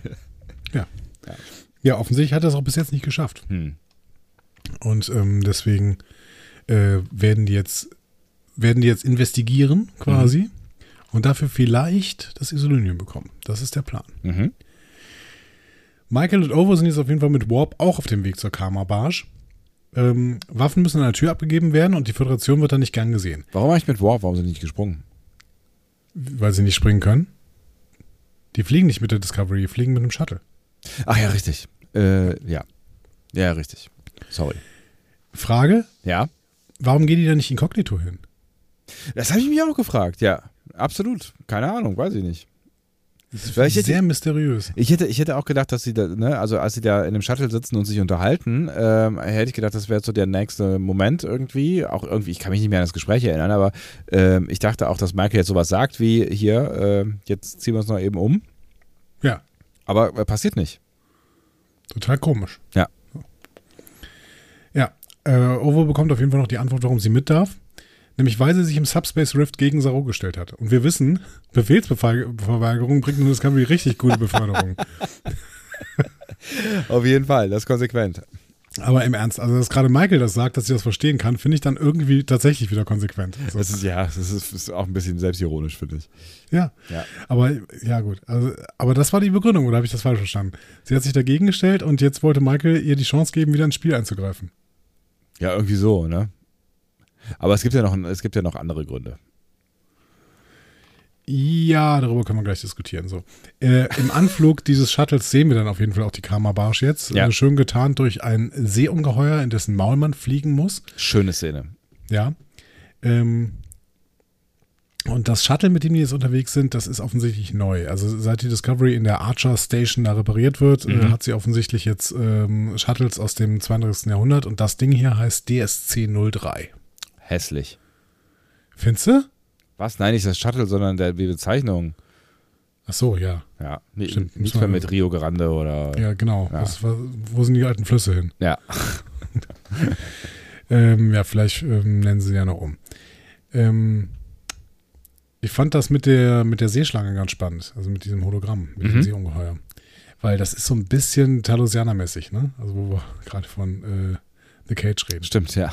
In If Memory Serves haben die so eine Illusion eines schwarzen Lochs gemacht, um Eindringlinge von, von äh, Talos 4 fernzuhalten. Mhm. Finde ich auch gut. Ja. Gut, in der Karma Barsch selbst werden sie nicht besonders freundlich begrüßt, wobei man sagen kann, Hass selber ist nett. Ne? Ja, voll. Ja, irgendwie er, Besonders zu Right Hook Burnham. ja, irgendwie, äh, warum auch immer, haben, haben, ne, haben die ein gutes Verhältnis zueinander, theoretisch. Also auch hätte er, glaube ich, auch zu Buck, wenn die Sache mit äh, den äh, Würmern nicht gewesen wäre. Genau. Findest du es gut, dass Michael den Spitznamen bei den Kurieren äh, Right Hook hat? Rechter Haken. Ja. Ja, pff, nö. Pff. Es, ist, es, es lässt, lässt weiter darüber spekulieren, was sie wohl in diesem Jahr erlebt hat, ne? aber es hat offensichtlich auch mit Gewalt zu tun. Ja. Michael kommt auf jeden Fall direkt zur Sache und fragt nach den Sternkarten der Stilf. Äh, die bekommt sie auch, Mhm. ähm, also jetzt noch nicht, aber bald. Aber sie bekommt kein Selenium. Ähm, da lässt Haas nämlich die beiden Bietenden schön hochbieten, sich Mhm. gegenseitig. Michael und Obo sollen an die Tische gehen und wenn sie mindestens das Doppelte haben, dann können sie erstmal wiederkommen. Wir werden, äh, Spoiler, das wird auch nicht reichen. Ja. Währenddessen sehen wir dann erstmal Taka, äh, der hat sich einen der Divorce-Scanner gepackt und programmiert daran rum, während er und Buck den Kartenbetrüger suchen. Und die haben dann den Cindy-Insektoiden in Verdacht. Ne? Da gucken sie beim zweiten Blick nochmal hin und dann ist er weg. Und dann sagen sie, hä, wo ist er denn jetzt hin? So, ne? Ja. Aber irgendwie ähm, haben sie ihn kurz aus den Augen verloren. Stattdessen kommt Burnham dann zu Buck und zwingt ihm ein Gespräch auf ähm, und will ihm nämlich einen Ausstiegspunkt bieten. Ne? Sie sagt, ja, schnapp dir das Isolinium, schnapp es damit Taka weg und die Föderation wird dir dankbar sein, ne? dass, er, dass der Taka das nicht hat. Und das könnte ja vielleicht sogar noch irgendwie funktionieren, wobei ich glaube, auch da hätte er jetzt schon einen schweren Stand. Ach, du meinst, dass das noch ein Ausstiegspunkt sein könnte? Nee, glaube ich nicht. Dafür haben sie in dieser Folge zu sehr thematisiert, dass er im Prinzip die Brücken abgebrochen hat. Hm. Und er sagt hier ja dann auch ganz deutlich, er will nicht, er hat einen Plan und zwar mit Taka. Und da sagt Michael, ja, ich werde dich, ich werde dich stoppen. Also sie klingt sehr überzeugt und er weiß ja auch, dass sie die Fähigkeiten dazu hat und betont das ja gegenüber Taka nachher auch nochmal, ne, äh, solche Dinge wahrzumachen. Er wiederum klingt gar nicht so wahnsinnig davon überzeugt, äh, wenn er so sagt, wie ich habe hier einen Plan und ich will irgendwie. Also ich habe so zwischenzeitlich so das Gefühl, dass er schon auch ein bisschen daran zweifelt, ob das wirklich cool ist, was da passiert. Aber vielleicht auch eher daran, ob das cool ist, das mit Taka zu machen. Ja, ich glaube eher das, genau. Weil er, glaube ich, auch einschätzt, dass Taka ihm nicht die Wahrheit sagt. Ja. Ähm, aber er will die DMA zerstören und das äh, sagt er ja auch am Ende quasi in der letzten Szene, der, ähm, in der wir ihn sehen. Aber vorher passiert noch ein bisschen was. Haas möchte das Dreifache des gebotenen Preises von Michael für das Isolinium. Ja. Und er will nicht, dass Michael die Kohle von der Föderation bekommt, weil dann schlagen die ja in der Kammerbarsch auf und äh, das wäre wiederum schlecht für sein Geschäft. Ähm, das heißt, sie müssen das irgendwie anders besorgen. Und Ovo hat eine Idee. Sie möchte das Geld nämlich im Boxring in der Mitte des Casinos verdienen. Also es ist ehrlich gesagt kein Boxring, sondern einfach ein, ein Kampfring. ne? Ja. Und äh, der, die Kämpfe, die sie da durchführen, sind im Prinzip, wie nennt man das, Free MMA-Kämpfe oder sowas, ne? Mixed Martial Arts irgendwie. Es gibt nur eine Regel. Genau. Ja. Wer auf der Matte landet, der äh, hat verloren. Ja. Ganz kurz sind wir nochmal auf der Discovery. Ja. Und das fand ich eine sehr interessante Entscheidung, hier nochmal eine B-Handlung aufzumachen, nämlich den nervösen Kalber zu sehen, der hektisch sein Quartier putzt. Ja. Da habe ich echt kurz gedacht, wow, das ist aber, kann doch jetzt, also 25 Minuten, und plötzlich kommt eine Szene, die davon handelt. Ja, ist auf jeden Fall äh, eine interessante Entscheidung, wobei ich auch, ich fand es jetzt gar nicht so unorganisch, ehrlich gesagt. Aber das hat mich auch gewundert. Es hat, also es war auch so ein Moment von, aha, okay. Also ich fand es sehr unorganisch, muss ich sagen. Aber ich fand die Szene sehr gut. Deswegen hat es das wieder ein bisschen äh, entschuldigt. Also erstmal schreit der arme, äh, schreit der Kalber den armen kleinen Dot an. Ne? Ähm, Und wischt Und- wirklich sehr intensiv Staub. Also so intensiv Staub, dass äh, die Kulisse wackelt. ja. Äh, also äh, Stamets kommt dann dazu und sagt, äh, Ju, das Schiff reinigt für uns. Ne? Das hatte Riker übrigens auch schon mal erzählt in Up the Long Ladder bei TNG. Ähm, Sehr praktisch, finde ich. Sehr praktisch. Kalber antwortet, ah, gut für das verdammte Schiff. okay. Ja. So. Warum ist Kalber in diesem Status? Äh, der macht sich Vorwürfe wegen Buck. Er hat das Gefühl, zu wenig getan zu haben, um die Eskalation zu verhindern. Ähm, und jetzt wird Stamets zum Therapeuten. Ne? Mhm. Der diagnostiziert mit Verweis auf sich selbst beängstigende Unsicherheit und verordnet Entspannung. Ne? Also Stamets entführt Kalber dann auf einen Spaziergang in so einem neuen Holodeck-Programm, so einer Blütezeit auf irgendeinem fremden Planeten. Ja. Ähm, ich finde, so sehr on the nose das Staffelthema zu machen, dass ähm, Unsicherheit zu Angst führt, ne? ähm, das hat die, da hat die Staffel noch überhaupt nicht gemacht. Ich finde, sie hat es fast in jeder Folge drin, Ja. ne? weil das das Staffelthema ist. Ja, Aber so sehr ausgesprochen wie hier von Stamets, das ist, glaube ich, noch nicht passiert, finde stimmt. ich. Ja, ja, ja. Aber eigentlich schön, dass man uns hier noch quasi nochmal zum äh, Auftakt der zweiten Halbstaffel, ich weiß ja gar nicht, ob das Auftakt der Halbstaffel geplant war, aber Ja. es ist eigentlich ganz gut, dass es uns hier nochmal genannt wird. Es geht in dieser Staffel um äh, Unsicherheit und Angst. Hm. Und ich fand ja auch wirklich authentisch äh, erzählt. Also bei Kalber musste ich kurz ein bisschen drüber nachdenken, ob, äh, na, also ich, äh, so im ersten Moment fand ich so ein bisschen, kam so aus dem Nichts, dieses, äh, dieses Verhalten, ne? Ähm, aber er hat es ja nachvollziehbar erklärt und vor allen Dingen finde ich Stamets halt in der, in der, an der Stelle echt stark. Und das Gespräch mit Kovic war in der letzten Folge. Das heißt, eigentlich ist es, ähm, ich glaube, gerade im Binge kommt das dann sehr, sehr konsequent rüber. Ja, das könnte schon sein. Ja, das könnte schon sein. Okay, aber damit sind, lassen wir die B-Story auch schon wieder hinter uns. Ja. Das war echt Reicht die kürzeste. B-Story, die äh, jeweils in Star Trek geschrieben worden ist. Irgendwie zwei Minuten. Ja. Ähm, wir sehen Ovo. Das ist ein bisschen Ring. schade übrigens, weil ich wäre gerne in diesen Blütenwald mal äh, abgebogen. Ich habe mir schon Ja, vorgestellt, wie er aussieht. gesehen. Ja, es ist, also es klang irgendwie ga- ganz, ganz romantisch. Ich hätte ich es gern gesehen. Vielleicht sehen wir den auch noch irgendwann. Wer weiß. Äh, Obo im Ring. Boxansagerin Michael lässt die Leute auf sie wetten. Äh, unter anderem sagt sie, äh, Obo ähm, ist die wildeste Kämpferin diesseits von Felton Prime. Mhm.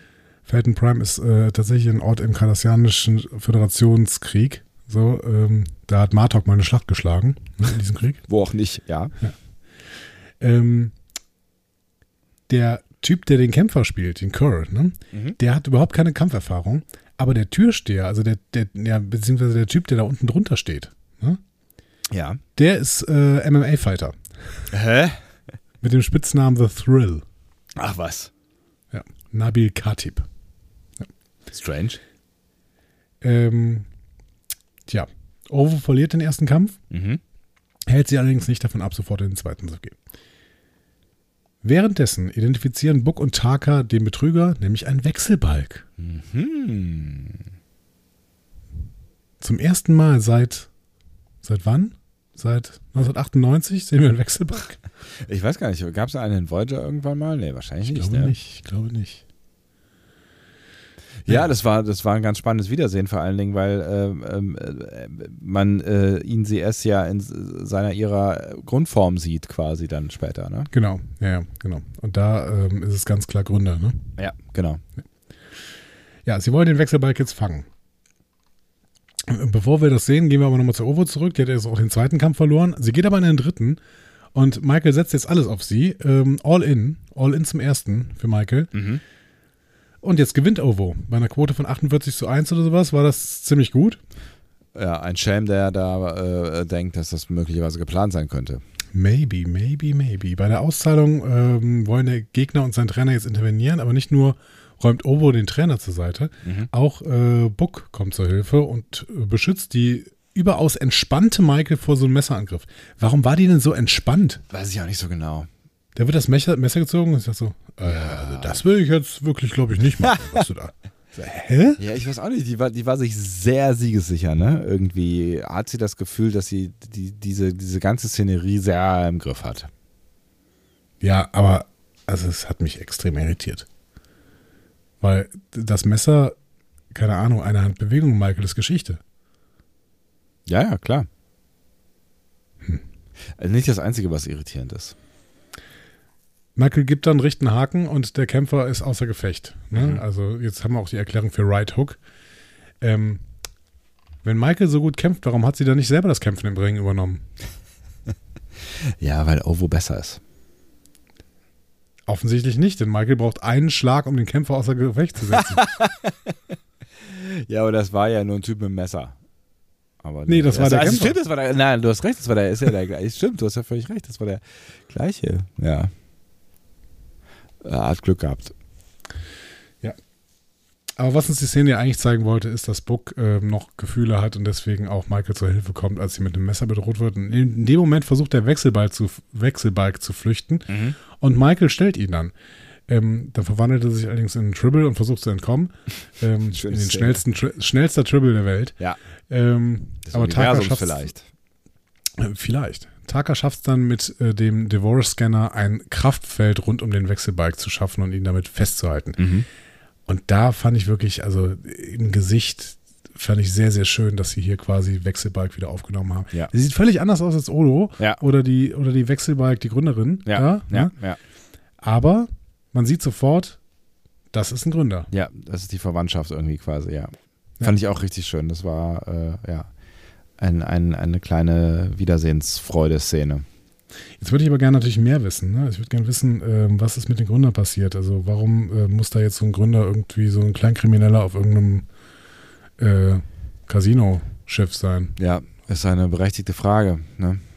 Aber, ja, und ich meine, es kann natürlich, es kann natürlich auch sein, dass es immer mal wieder Abtrünnige gibt, ne? Die keinen Bock haben auf die Suppe und dann irgendwie ihr eigenes Ding durchziehen. Maybe. Irgendwann kriegen wir es erzählt. Vielleicht auch nicht. Michael hat jetzt dadurch jetzt das Latinum äh, für Hess. Book hat den Betrüger gefangen. Hess sieht es also als unentschieden. Also schlägt Hess jetzt ein Match vor. Leonian Poker. Aber nicht nur ein Heads-up zwischen Michael und Book, nein. Hess hat außerdem zwei Emerald Chain Regulators eingeladen, die den Einsatz erhöhen. Ähm, denn die dürfen nun wirklich keine Isolinium bekommen. Mhm. Also, wiederholen wir nochmal die Regeln. Hess bekommt das Latinum, äh, die Gewinnerin bekommt das Isolinium und wer sich wie ein Armes verhält, bekommt Bleischuhe und wird ins Meer geworfen. Ja, Michael und Book stimmen sich erstmal ab, ne, weil die wollen erstmal zusammenspielen, um diese beiden Emerald Chain Leute rauszuwerfen. Ähm, und dann rekurrieren sie irgendwie auf so eine Erinnerung an die Schäferkolonie. ja.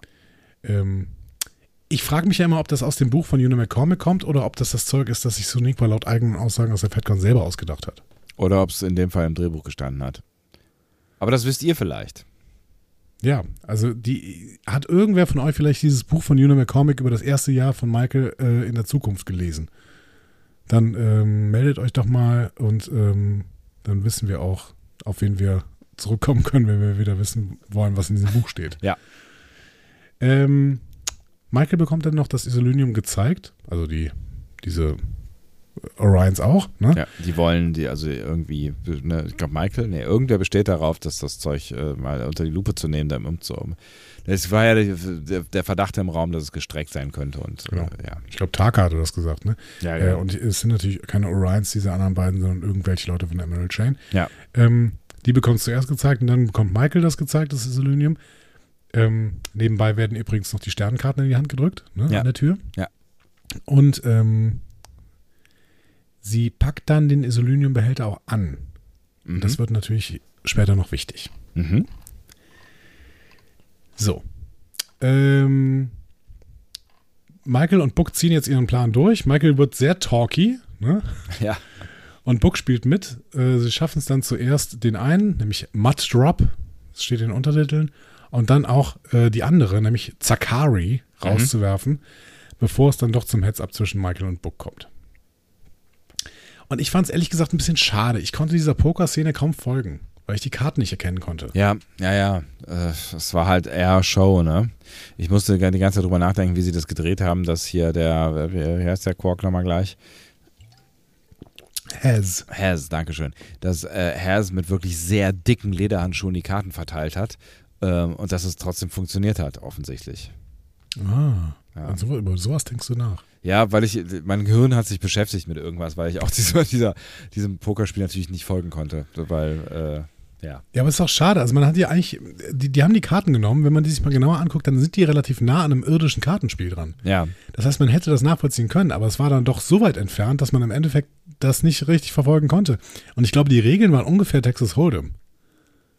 Ich bin da raus. Also ich bin, ich bin äh, da, also ich selbst, se- wenn es ein richtiges Pokerspiel gewesen wäre, hätte ich wahrscheinlich die Grundzüge noch groß, aber ich bin da eher raus. Ich fand es auf jeden Fall schade, dass man uns nicht so richtig hat mitfiebern lassen beim Spiel. Zumindest die Leute, die Texas Hold'em können oder sowas. Ne? Hm. Ähm, aber die äh, Karten waren ganz interessant, wenn man sich mal genauer angeguckt hat. Die Pik Dame ne, Ja. war eine Spezies ähm, aus Star Trek Beyond. Echt? Ähm, die Königin, äh, die wir da sehen, ist eine Arkadien und der Karo-König ein Cardassianer. Mhm. Also ähm, spannend, hier die Detailverliebtheit mal wieder. Das, das stimmt allerdings. Und da kann man sich natürlich auch fragen, wer hat dieses Kartenspiel äh, designt? Äh, so, äh, wer gibt ja den Cardassianer den König, Königstitel hier? Da gab es irgendwer bei Twitter, der gesagt hat, dass er das designt hat. Während dieses Spiels unterhalten sich Ovo und Taka und das fand ich ein sehr, sehr tolles Gespräch. Ovo Mhm. zeigt Taka nämlich, was für ein gutes Team Michael und Book sind. Mhm. Und Taka stellt sie dann zur Rede. Mit einer interessanten Frage, finde ich. Nämlich, was ist eigentlich deine Meinung zu unserem Plan? Mhm. Weil Taka ist, sich, ist ja der Meinung, ja, wir haben diese Abstimmung knapp verloren, aber eigentlich habe ich die Leute hinter mir. Ja.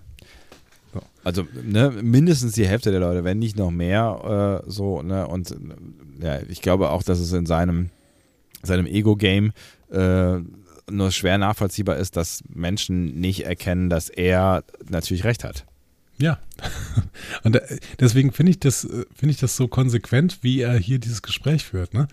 Und Ovo zeigt überraschenderweise auch Verständnis. Mhm. Und wenn man darüber nachdenkt, die hat im, im Rift quasi, hat die fast Sarus Befehle missachtet, weil sie irgendwie mal verloren hatte und das soll nicht wieder passieren. Mhm. Wissen Das wir. heißt, ja. genau, es, das heißt, auch das ist eigentlich konsequent. Ne? Mhm. Sie versteht nur nicht, warum Taka als Föderationsgenie dieses Risiko eingeht und damit seine gesamte Karriere wegwirft. Und rät dann, ne, spekuliert, ne? Ja, ist das Rache oder ist das, weil du irgendwie verloren hast oder irgendwie zu jemandem hin musst? Mhm. Und damit hat sie natürlich bemerkenswerterweise einen Punkt getroffen. Ja. Ja, und äh, offensichtlich ist ja Verlust auch noch, äh, noch, noch, ein, noch ein Thema für ihn. So, ne? Genau. Also, Also sie betont, dass sie weiß, wie es ist, jemanden zu verlieren, dass Ja. man etwas Gutes daraus machen muss. Ne? Spielt da auf ihre, keine Ahnung, es war ihre beste Freundin, glaube ich, die sie zurücklassen musste. Ne? Ja. Die Geschichte aus dem Subspace Rift damals. ja. Und das triggert Taka und er sagt, es gibt unterschiedliche Formen des Verlustes und selbst wenn du, und wenn du meinen spüren würdest, würdest du nicht so einen Unsinn reden. Mhm. Quasi. Rums. Ne? So. Also, Verlust ist ein großes Ding für Taka. Und da fragt man sich ja schon, also ich habe mich das gefragt, wie passt das jetzt genau in die Story rein, die ja Book erzählt hat, äh, da bei, bei dem Council, weil da ging es ja eher darum, dass er ähm, äh, zurück, zurück will oder dass er mit seinem einem Kollegen äh, quasi in eine andere Dimension und ein ordentliches Leben führen will, ähm, was er sich verdient hat, nachdem er so unter der Emerald Chain gelitten hat. So, ne? Ja, aber er vermisst, er, er, ähm, vermutet ja den Kollegen in diesem anderen Universum. Ja, ja, genau. Und glaubst du, glaubst du, der Verlust äh, bezieht sich auf ihn oder was? Ja. Also, wenn es wirklich so ist, dass wir die, dass wir hier diese einzelnen äh, Brotkrumen zusammensetzen sollen, Hm. damit ein Leibbrot sich ergibt. Oh, Gibt es da kommt der? Theologe durch. Ähm, Der Leibroti. Ja, was? was? Was? Ähm, dann äh, ist das so. Dann äh, vermisst Taka, also dann hat Taka einfach seinen Kollegen verloren und er hofft ihn in diesem anderen Universum, in diesem friedlichen Universum wiederzufinden und dafür würde er alles tun. Aber dann ist er vielleicht auch nicht nur ein Kollege, der Kollege. Ja, maybe. Auch da gab es ja Andeutungen, dass es quasi vielleicht auch wirklich ein Partner sein könnte oder so. Ja, es ist noch ein bisschen undurchsichtig, was da passiert. Ne? Aber ähm, klar ist, er ist emotional eigen äh, involviert. Bringen wir mal diese Folge zu Ende. Also, ähm, das Gespräch vor dem Heads-Up zwischen Michael und Book. Michael macht nochmal klar, dass Book alles kaputt macht, wenn er mit dem Selenium flüchtet, ne? Und Book stellt ihr die Gretchenfrage im Prinzip, ne? Ja. Ja, unsere Beziehung denn auch? Und Michael sagt, ja, denn ich werde dich jagen müssen. Hm. Ja, das Heads-Up zwischen Michael und Book verläuft dann klassisch. Michael geht all in mit einer Straße, Book hat einen Flush. Ähm, Hess gibt Book das Isolinium. Fertig. Fertig. In Books Shuttle guckt der dann apathisch durch den Frontscreen und Taka versucht ihm dann sein Opfer schön zu reden. Aber Book ist schon einen Schritt weiter und sagt, das brauchst du mir nicht schön reden, das ist nicht schön, aber äh, lass wenigstens was dafür tun, dass es was gebracht hat. Also lass uns die DMA zerstören. Und das beschreibt ja im Prinzip auch alles, was, äh, was in seinem Bewusstseinszustand äh, vorgeht und eigentlich wahrscheinlich auch schon vorgegangen ist, als, als äh, wir diese erste Smalltalk-Versuchsszene hatten mit Taka. Ja, ne? genau. genau. Also es geht jetzt wirklich für Book nicht mehr darum, irgendwie die Welt äh, seine Welt nochmal schöner zu machen. Es ist eh alles verloren. Er sieht das alles nur noch als sinnlos an und das Einzige, was Sinn schaffen kann, ist, dass er vielleicht die DMA zerstört, die eben Quaid schon kaputt gemacht hat. Ja, und damit hat er auch sich geopfert, ne? Also er hat sich schon geopfert. So, ja, ne? genau. Das ist vorbei. Ja. Genau. Ja. Wir sehen die Briefing mit Rillac, Burnham und Vance. Rillac ist not amused, ne, dass Burnham gegen ihren Befehl gehandelt hat. Und Vance nimmt sie dann in Schutz und sagt, ja, gegen den Befehl war das nicht. Ne. Wir beide haben es eben schon diskutiert. Ich finde auch, dass Vance hier recht hat. Es ist nicht gegen den Befehl. Rillac ist nicht überzeugt. Es ist ja, es ist vor allem, es ist, sagen wir mal so, es ist gegen ihren Wunsch, dass sie nicht involviert sein soll. Ja, und eigentlich war Ja. es schon, schon ein Befehl. Keine Ahnung. Also sie sagt schon, ich will nicht, dass du, dass du. Whatever. Ihr, Lass, ihr, könnt lass, das in die Kommentare, ihr könnt das in die Kommentare in die schreiben. Ihr- schreibt's in die war es, Kommis. war, es ein, ein Befehl von Rillac, dass Burnham sich nicht hier einmischt? Ich glaube nicht. seid ihr glaube, Sebastian oder seid ihr Team Andi? Haben wir lange nicht mehr Ja. gemacht, ja? Ja, genau, endlich. So. endlich mal wieder hier der große Graben des Discovery Panels. Ja. Ähm, ja, ich grabe. Ja. Michael hatte noch ein Ass im Ärmel. Sie wusste nämlich, dass Bock das Pokerspiel gewinnen würde. Ach, schöner, Und- schönes Bild. Äh, ja. Wo wir so viel über Co- Poker nicht gespielt schlecht, haben. ne? Ja, ja, nicht schlecht. Und äh, hat vorgesorgt, sie hat nämlich einen Tracker an das Isolinium gemacht und äh, damit können sie jetzt sehen, dass Book und Taka sich derzeit nicht bewegen. Ähm, wahrscheinlich arbeitet Taka an der Bombe. Burnham schwört noch einmal ihre Loyalität zur Föderation, unabhängig- unabhängig von ihren Gefühlen zu Book. Und äh, dann werden sie von Saru unterbrochen, der die drei in den Maschinenraum zu Stamets ruft. Mhm. Stamets hat nämlich was rausgefunden. In der Raumgegend von Species 10C ist ein großes, Zitat Rillac, Blob-ähnliches Ding zu sehen. so. ähm, Stamets hält das für den Beweis, dass die 10C unglaublich fortgeschritten sind. Warum? Weil das Ding nicht natürlich sein kann, denn natürliche Objekte emittieren Schwarzkörperstrahlung. Okay. Ähm, ja, ich habe mir versucht, das irgendwie äh, durchzulesen. Habe ich nicht verstanden. Fair enough. Also irgendwie, es gibt, keine Ahnung, schwarze äh, Körper schlucken alles und emittieren dann irgendwelche Strahlung trotzdem. So. Whatever. Dieses Ding emittiert auf jeden Fall keine Schwarzkörperstrahlung, ist also künstlich, weil ein natürliches Objekt würde das ja machen. Riddick hat es ja auch nicht verstanden. Du hast halt nicht Saru gehabt, äh, den du fragen konntest. Genau. Ja. So. Ähm, das Ding ist künstlich und hat einen Radius von 228 Millionen Kilometern. Es ist also groß. Kurz als Richtwert, das ist ziemlich genau der Abstand vom Mars zur Sonne. Es ist sehr groß. Die Erde hat einen Abstand von knapp 150 Millionen Kilometer zur Sonne. Der Mars hat wirklich ziemlich genau 228 Kilometer. Krass. Ähm, also wie Vance schon sagte, in dem Ding könnte eine Sonne und noch drei bis vier Planeten sein. So. Stamets spekuliert deswegen, dass das Ding eine Art Faraday'scher Käfig ist, äh, blockiert alles und es werden keine Signale von dem Ding gelesen. Und so langsam dämmert es ihnen. So ein Ding braucht Unmengen an Energie. Ne? Also, also wahrscheinlich ist ja sowas wie ein Kraftfeld rund um dieses System. Ne? So. Und das braucht Unmengen an Energie. Und Michael hat eine Idee. Zora soll mal den Bereich scannen, in dem die DMA war, ob etwas fehlt. Zum Beispiel Boronit. Und Boronit ist ein Mineral, was wir tatsächlich aus Star Trek schon kennen. Und zwar aus einer einzigen Folge. Die Borg haben nämlich aus äh, einer Menge Boroniterz ein Omega-Molekül gebastelt. Erinnerst du dich an das Omega-Molekül? Irgendwas klingelt da, aber nicht so richtig. Was war das denn noch? Das ist die mächtigste und gefährlichste Substanz überhaupt. Und Burnham äh, und, und Janeway kriegt dann irgendwie so eine Anweisung von der Föderation, äh, dass die dringend dieses äh, Omega-Molekül äh, zerstören müssen oder sowas, Ja. weil das ansonsten das, die gesamte Galaxie bedroht oder so. Mhm.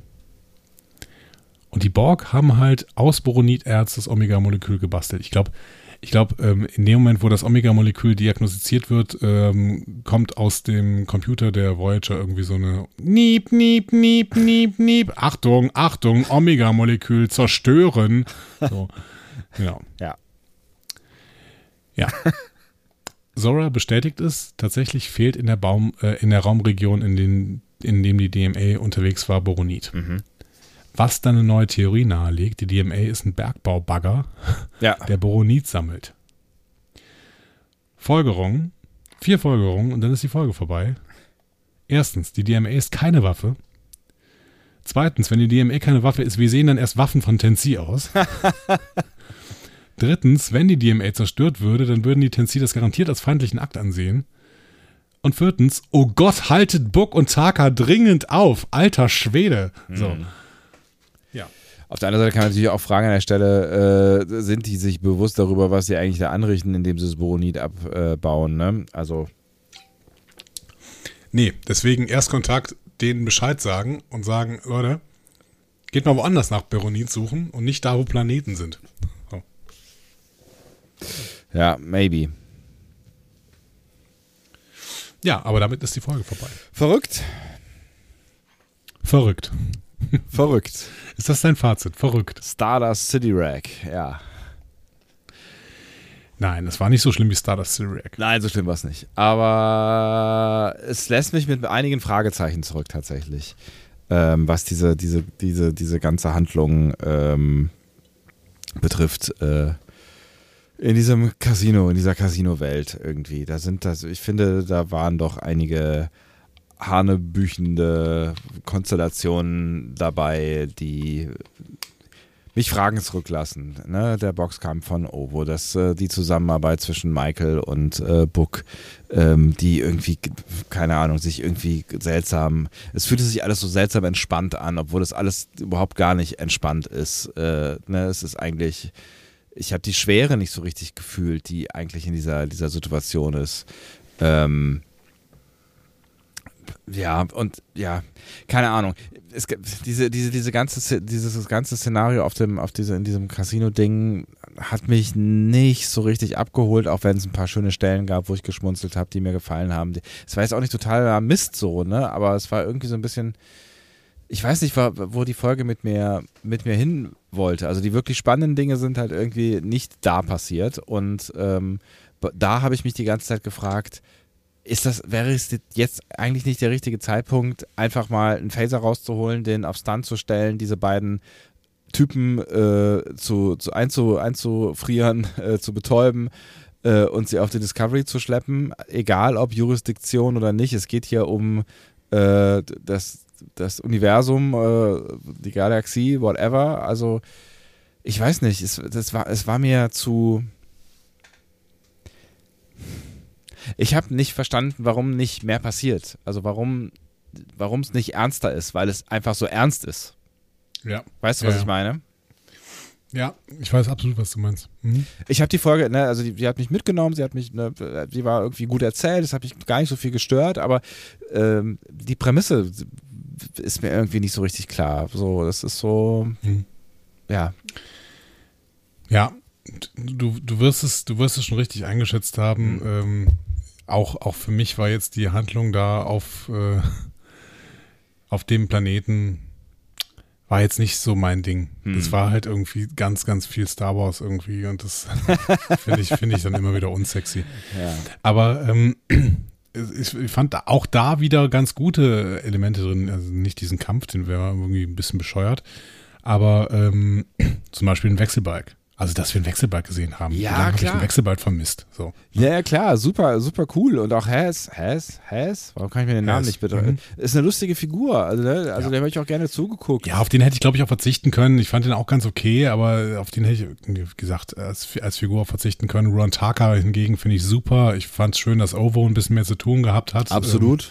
Ähm, ja. Die, ähm, ja, und ich finde auch grundsätzlich, dass, dass die Interaktion zwischen Book und Michael, du hast recht, die war teilweise nicht angemessen, was die Situation angeht, aber trotzdem fand ich, dass sie beiden schon irgendwie mit dieser Situation gespielt haben, dass sie sich eigentlich lieben, aber sich jetzt gerade halt aus Gründen, die man vollkommen nachvollziehen kann, und das finde ich, das äh, kann, und das finde ich ja das Gute, dass die Staffel uns quasi erzählt hat, dass die beide halt Gründe haben, die, die nachvollziehbar sind. Mhm. So. Ja, ja, klar. Ähm, die lieben sich und können aus nachvollziehbaren Gründen jetzt gerade halt ihre Beziehung nicht mehr weiterziehen und müssen jetzt damit leben, dass sie jetzt aus getrennte Wege gehen. So. Das heißt, grundsätzlich finde ich das, was uns diese Folge vermitteln wollte, okay. Mich hat es ehrlich gesagt nicht so abgeholt, weil ich da auf dem Planeten einfach nicht so gerne war. So. Ähm, aber, ja, aber egal, ja. Ja, aber um, um, kurz, kurz noch bei, bei Michael und, und Book zu bleiben. Ich meine, auch, auch da, mal abgesehen von der äh, die, die, die, Existenz der Galaxie ist in Gefahrennummer, ja, die für mich schon genug Schwere hätte bringen können. Auch da so intens wie diese, deren Beziehung war, ja, so close wie die eigentlich sind und uns gezeigt wurden, ich spüre ne, bei, bei, bei aller, ich sehe die auch total gerne miteinander schauspielern. Und es gab so total schöne, ne, also dieses Pokerspiel, das war witzig, also so, ne, oder auch die Interaktion, mhm. so die, ne, ich mag das schon, aber ich spüre nicht die Schwere, die da sein sollte, wenn beide eigentlich vor den Trümmern ihrer Beziehung stehen. Und das, das ist ja eigentlich hier, das ist ja eine, eine Shakespeareische äh, Katastrophe eigentlich so. Mhm. Ne? Das ist die große Liebe, die zerstört wird because of things, so, ne, weil die Zusammenhänge nun mal so sind, wie die Zusammenhänge sind. Und davon spüre ich, spüre ich nichts. Ja, und das müsste man tatsächlich, glaube ich, bei Michael noch ein bisschen mehr spüren als bei Book, weil Book ist gerade einfach paralysiert von seiner Depression. Ja. Und da, bei Michael müsste man das aber spüren, du hast völlig recht, ja. Und, und Michael ist so extrem entspannt und gelassen und teilweise ja nahezu fröhlich, dass ich irgendwie denke so, pff, da, also das, das, das wird nicht an Soniqua liegen. Es ist irgendwie vermutlich die, der Folge ins Buch geschrieben und das kann ich nicht so ganz nachvollziehen. Weil das, ich finde, das wäre auch eine Chance gewesen. Ne? Also ich finde, ja. das wäre auch, das hätte, das hätte auch eine, das hätte auch eine düstere Folge sein können. So, das, ich hätte ja gar nicht so viel, so viel äh, lustige Elemente gebraucht. Das hätte, eine, das hätte eine schwere, düstere Folge sein können, weil es eine schwere, eine schwere, düstere Situation ist in der sich vielleicht sogar Michael äh, dazu äh, entschlossen hätte, weiß ich nicht, nicht auf Book zu schießen oder so, also ne, so vor die Wahl gestellt wird, äh, die, die ja eigentlich hier im Raum, für mich zumindest im Raum stand, kann, so, sollte ich nicht zum Schutz der Galaxie diese beiden Menschen ausschalten? Oder das, mhm oder die, keine Ahnung. Ich, ich frage mich halt, warum die nichts tun, weißt du? Oder ja, aber das, aber das wird noch kommen, ne? Also die Szene, dass Michael auf Book schießen müsste, wird noch kommen und dann ist die Frage, ob sie es tut.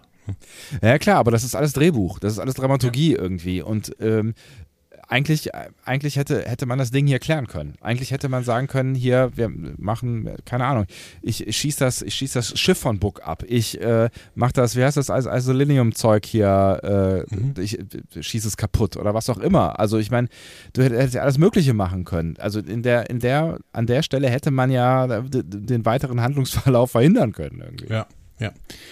Nichtsdestotrotz muss ich sagen, mit was uns diese Folge jetzt zurücklässt, das ist halt, finde ich, total das Spannende. Und, Absolut. Ähm, das ja. finde ich, finde ich total super. Wir haben jetzt diese Tensi werden immer größer aufgebaut. Mhm. Ne? Die sind jetzt so unfassbar mächtig, dass sie im Endeffekt diese, diese DMA halt wirklich nur zum Meinen benutzen. So. Ne? Ja. Das ist, das ist schon ultra krass. Wir haben ähm, die Frage, ob Book wirklich noch einen, äh, ob, ob es noch einen Rückweg für Book gibt. Meiner Meinung nach nicht. Meiner Meinung nach wird Book sterben. Ja, selbst wenn er nicht sterben wird, also es, es gibt eigentlich keinen kein Rückweg mehr für, äh, für die beiden, so, ne? Oder für ihn auch in, in die Föderation oder sowas, ne? Also, ähm, weil du kannst ihn nicht wirklich glaubhaft rehabilitieren. Spätestens ja. nach dieser Folge nicht mehr.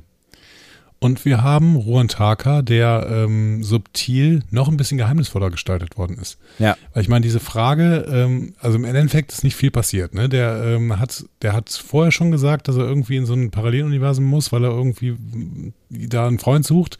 Jetzt spricht er mehr über Verlust. Ähm, aber wir haben dadurch, dass Vance so ein großes Vertrauen in den setzt und wir lieben Vance. ähm, dadurch muss da irgendwie noch was mehr drin stecken. Und äh, ich finde auch Rillick hat sich hier noch ein Stück weiterentwickelt, dadurch, dass die so klare Ansagen macht ähm, und ähm, diese Ansagen irgendwie auch hm, Hand und Fuß haben, meiner mhm. Meinung nach. Also ich finde grundsätzlich, mit was uns die Folge zurücklässt, das ist total toll. Die Folge selber ähm, hat mich zwischendurch aber ein bisschen verloren, weil, ähm, ja, ja, weil es einfach auch nicht mein Setting war. Punkt. So. Ja, das Setting fand ich jetzt gar nicht so. Aber ich glaube, ich habe meinen Punkt auch klar gemacht. Und du hast völlig recht, ne? Also alles das, was, was so da drüber passiert ist und auch was Character Building angeht, äh, wurde uns wurde uns schon einiges mitgegeben. So, ne, auch ne, Ovo hast du eben auch schon erwähnt. So, ne? Also da, ja. ne, da, da, da waren viele schöne und spannende äh, Dinge dabei, aber ähm, ja, und nicht vergessen das schöne Gespräch zwischen Stamets und Kalber, was ja, zwar nur zwei total. Minuten gedauert hat als, als B-Handlung, aber immerhin war es toll. Ja. ja. Also absolut, es ist, aber es bleibt für mich so eine, so eine Durchschnittsfolge, die irgendwie ja, so mittendrin vielleicht nicht weiter auffällt, wenn, äh, jetzt die nächste Folge äh, erwartungsgemäß der Knaller wird. Und darauf habe ich Bock. Nächste Woche. Ja, das geht es los hier. Es geht schon wieder los mit diesem wöchentlichen hier. Da kommt schon, schon wieder eine Folge. Geht schon das, wieder los. Oh, Jesus. Ähm, so, ihr habt äh, die Möglichkeit zu kommentieren und ich ähm, hoffe, dass ihr sie nutzen werdet. Ihr könntet auch was singen, wenn ihr möchtet, ja. Ja, also, bitte. Wenn ihr das, was singen. Wenn ihr das besser könnt als Andi oder mindestens genauso gut, dann ähm, habt ihr die Möglichkeit äh, zu singen. Hier zum Beispiel. Diskussionen zu folgen findet ihr auf discoverypanel.de oder sprecht eine Nachricht auf den Discovery Panel Anrufbeantworter unter 02291 ukta uk 2 Unter der 02291 ukta uk 2 erreicht ihr uns auch per WhatsApp. Außerdem gibt es uns auch bei Instagram unter Discovery Panel, bei Twitter unter Panel Discovery und bei Facebook unter Discovery Podcast. Wir freuen uns über eure Nachrichten und über eure Kommentare. Und Lieder natürlich, ne? Über Lieder, ja, ganz, ganz Lieder. viele Lieder. Ja. Äh, Sebastian, auch wir singen wieder nächste Woche schöne Lieder zusammen. Ja, äh, ne, ich hoffe, dass es Arien werden in diesem Fall. Natürlich. Ähm, ja, aber ich, ja, ich bin ein bisschen froh, dass, ähm, dass, dass, dass dir es so ein bisschen ähnlich ging mit dieser Folge, muss ich ehrlich sagen, weil ich mir nicht ganz sicher war, ob ich irgendwie in einer, in einer schlechten Verfassung oder äh, zu müde oder sowas die Folge geguckt habe. Ja, das bin ich mir aber auch nie sicher, aber ja. das ist ja auch nicht, ist ja auch nicht schlimm. Es war keine katastrophale Folge, aber Nee, aber da, wir, wir, waren aber ein bisschen verwöhnt, das ist, ne, das, ist das Problem. Also ich finde die letzten, die letzten Folgen irgendwie, die haben uns schon auch so ein bisschen verwöhnt. Ne? Und, ja. ähm, so zum Wiedereinstieg war ich so ein bisschen so, hm, okay. Ja. Es wird nächste Woche schon wieder anders werden und äh, wir werden zu sprechen. Ich freue mich drauf. Und jetzt würde ich sagen, gehen wir mal schlafen. Das ist ein guter Plan. Ich mich auch übrigens. Also, freuen. Tschüss. Tschüss.